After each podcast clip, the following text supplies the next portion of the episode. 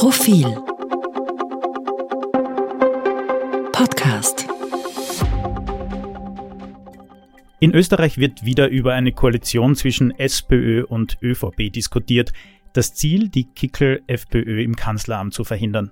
Darüber reden im Politik-Podcast Eva Linsinger, stellvertretende Chefredakteurin und Leiterin der Innenpolitik. Hallo Eva. Hallo. Und Clemens Neuhold, Redakteur in der Innenpolitik. Hallo. Hallo Clemens. Wir wissen immer noch nicht genau, wann die Wahl ist. Voraussichtlich wird im Herbst ein neuer Nationalrat gewählt. In den Planspielen für die Zeit danach war in letzter Zeit oft von einer Renaissance der großen Koalition, der ehemaligen großen Koalition zwischen ÖVP und SPÖ die Rede.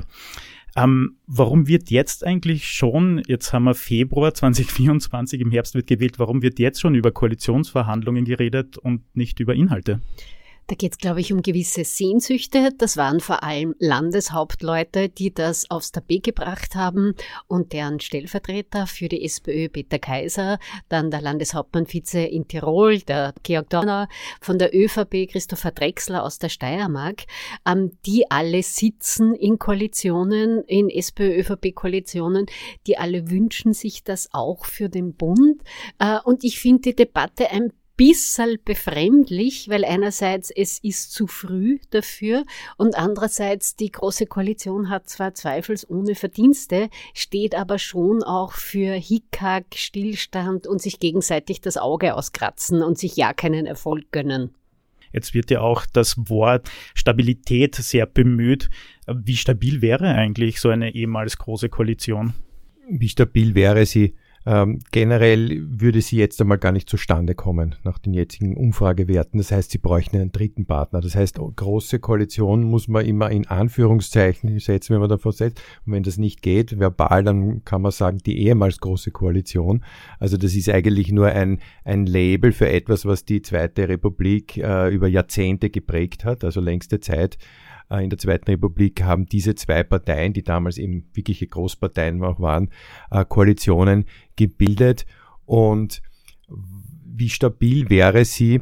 Äh, also wenn es dann, das kommt dann natürlich auf die Mehrwertverhältnisse an und welchen Partner man sich reinholt. Ähm, da kommen nach diesem Planspielen eben die Neos in Frage, da kämen die Grünen in Frage, dann schaut's wieder, dann gibt's wieder aus, wie viel, wie viel Mandate Überhang äh, gibt's da. Das ist die eine Frage der Stabilität.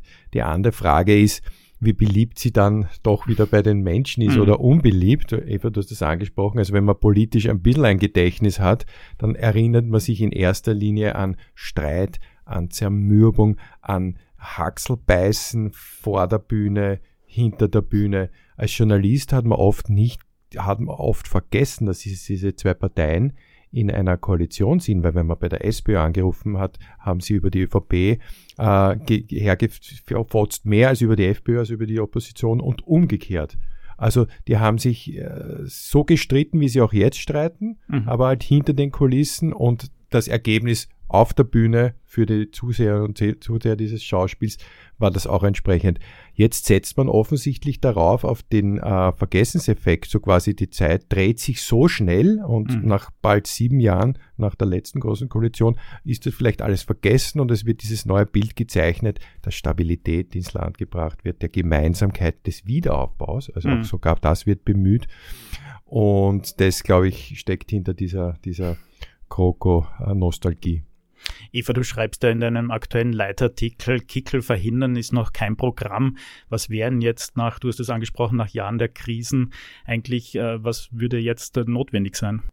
Ich glaube, es gibt schon etliche große Themen, die am Tisch liegen und die zu Recht großen Teil der Bevölkerung unter den Nägeln brennen. Es gab so etwas wie einen Grundkonsens. Österreich hat eine hohe Steuerbelastung und es sind auch Sozialversicherungsbeiträge hoch, aber dafür bekommen alle das beste Gesundheitssystem, die beste Gesundheitsvorsorge, die beste Ausbildung in den Schulen.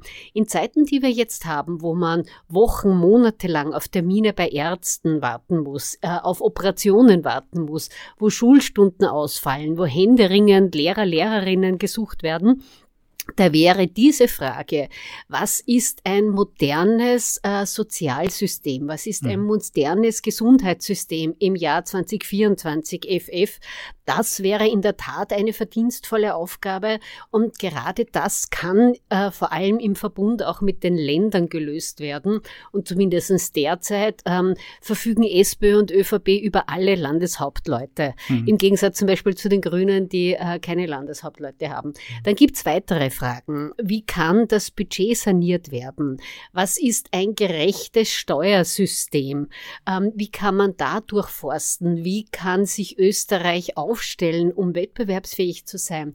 Was ist eine Sicherheitsstruktur ähm, in Zeiten von Kriegen in mhm. Europa? Und nicht zuletzt, wie kann Österreich in dieser wirklich heiklen Frage ähm, wie bekommt man die notwendigen Zuwanderer, Zuwandererinnen, die auch richtig ausgebildet sind, kann aber andererseits für mhm. Grenzschutz sorgen und wie geht man mit Menschen, die im Land sind, um. Also all das wären große Themen, die mhm. durchaus lohnend wären für eine große Koalition oder wie es der Clemens schon gesagt hat, wahrscheinlich muss man sie mittelgroße Koalition nennen, auch wenn das ein hässliches Wort ist. Ob die beiden Parteien sich allerdings darauf verständigen können, Schwierige Frage, äh, aber das wären sicher Themen, die auch äh, der Bevölkerung unter den Nägeln brennen und worauf Antworten erwartet werden. Mhm. Ist die Frage nach einer möglichen großen Koalition die eine, aber die andere ist, wer würde mit der FPÖ quasi eine Koalition eingehen? Niederösterreichs Landeshauptfrau Johanna Mikl-Leitner hat jetzt letztens gesagt, die ja selber in Niederösterreich mit der FPÖ eine Koalition hat. Bund und Land sind da in Sachen FPÖ durchaus verschieden. Hat sie da recht?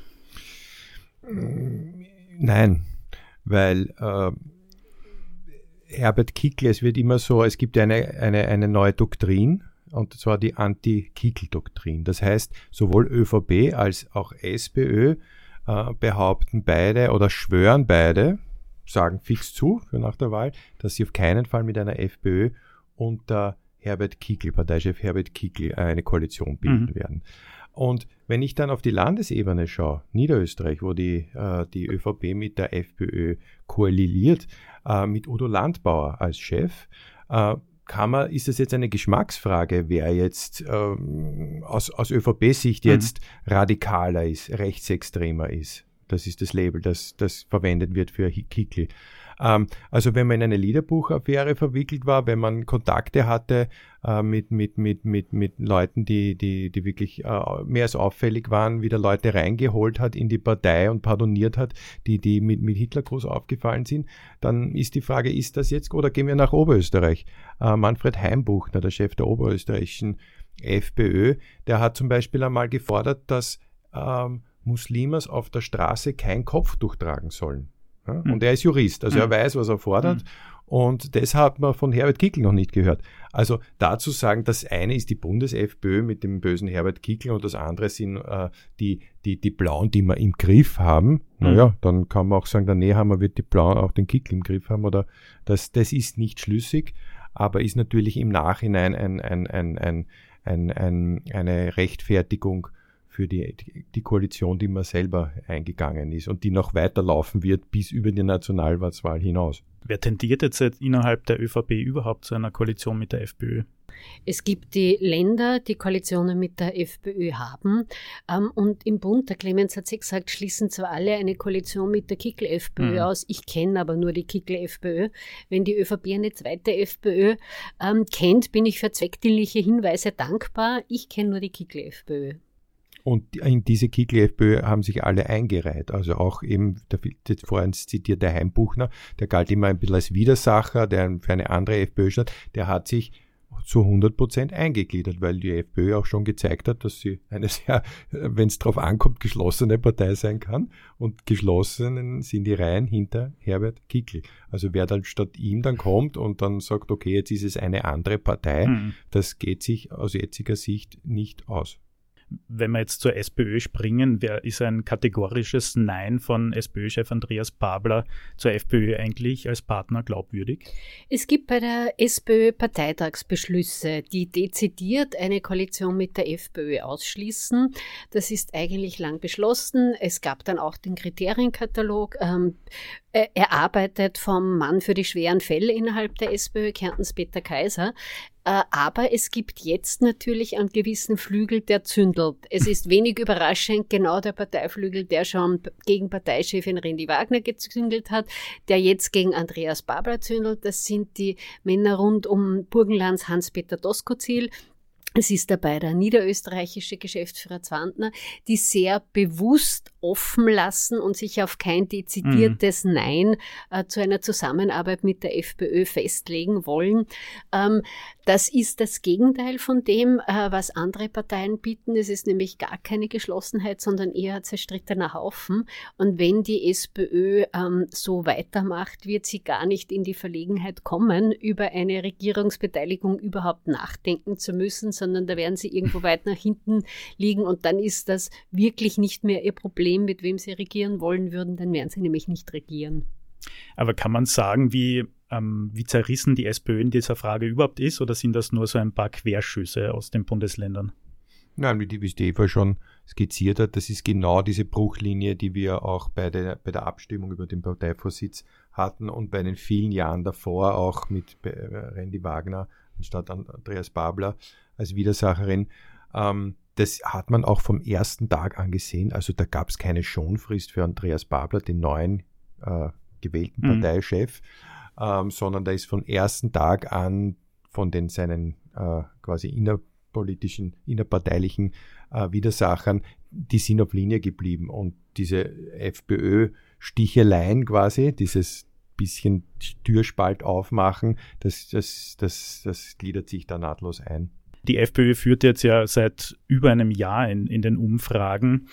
Es gibt die zwei Denkschulen, die einen sagen, okay, man kann äh, die, die FPÖ, also vielleicht hilft eine große Koalition, um für Stabilität zu sorgen. Auf der anderen Seite kann man sie entzaubern, wenn man sie in die Verantwortung holt. Naja, würde sie in der Verantwortung entzaubert, dann könnte sie jetzt nicht in Umfragen führen. Äh, sie war ähm, bekanntlich 2017 bis 2019 in einer Koalition, dann kam Ibiza, die ist hochkant in die Luft geflogen, wie alle anderen Regierungen mit FPÖ-Beteiligung davor. Ist sie entzaubert? Nein, denn sie führt in allen Umfragen. Auf der anderen Seite die Große Koalition war natürlich auch einer der Nährboden, auf dem die FPÖ groß geworden ist. Also die Große Koalition war die beherrschende Regierungsform im vorigen Jahrhundert. Im jetzigen ähm, ist sie von äh, 2006 bis 2017 an der Macht gewesen und in all der Zeit ist die FPÖ gewachsen und gewachsen. Auch die anderen Parteien, mhm. Grüne und Neos, aber vor allem auch die FPÖ. Kann man mit einer großen Koalition die FPÖ unter Anführungszeichen klein halten. Mhm. Nein, sonst wäre das passiert.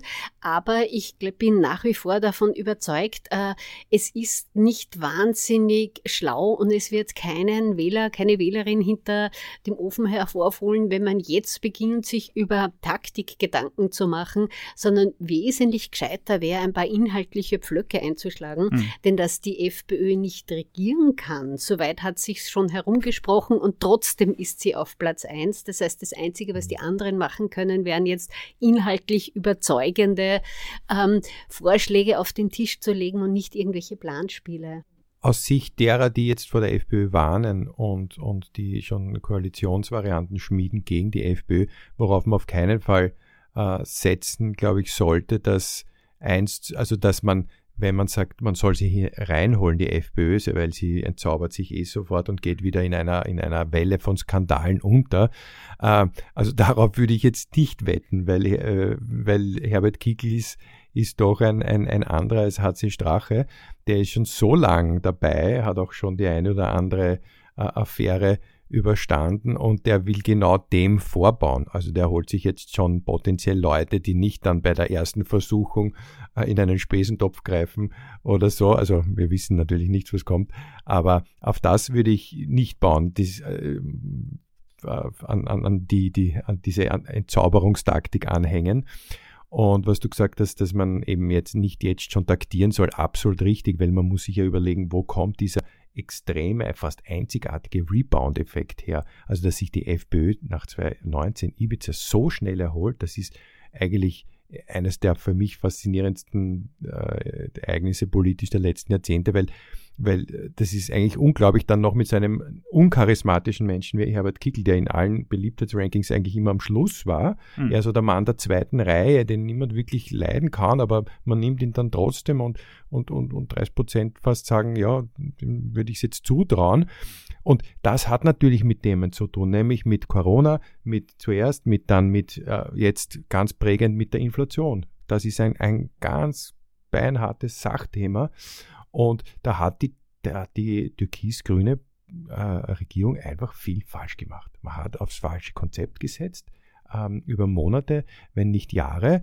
Und, und, und das, das muss man jetzt besser machen. Und da kann man jetzt anfangen damit und da kann man jetzt vorbauen und auch bei den anderen Themen, die jetzt größer werden, Thema Sicherheit, Megathema, ähm, kann man auch sich aufstellen. Migration, Klima, was bleibt von der grünen Wende? fünf Jahre, äh, äh, die letzten zwei Jahre ganz neue Pflöcke eingeschlagen. Reißen wir die alle wieder ab? War es das wieder, wenn die Grünen draußen sind? Oder was setzen wir fort? Was ist gut fortzusetzen? Und wenn man darüber redet, dann ist es schon so, dass diese Themen schon auch eine gewisse äh, Ausstrahlungskraft haben. Also man muss nicht von vornherein dann nur mehr sagen, ich wünsche mir die große Koalition zurück. Lieber Clemens, liebe Eva, vielen Dank äh, für diesen Einblick und für eure Zeit. Äh, den nächsten Innenpolitik-Podcast hören Sie wie gewohnt kommenden Mittwoch. Vielen Dank. Auf Wiederhören. Wiederschauen. Mehr zum Thema auf Profil.at.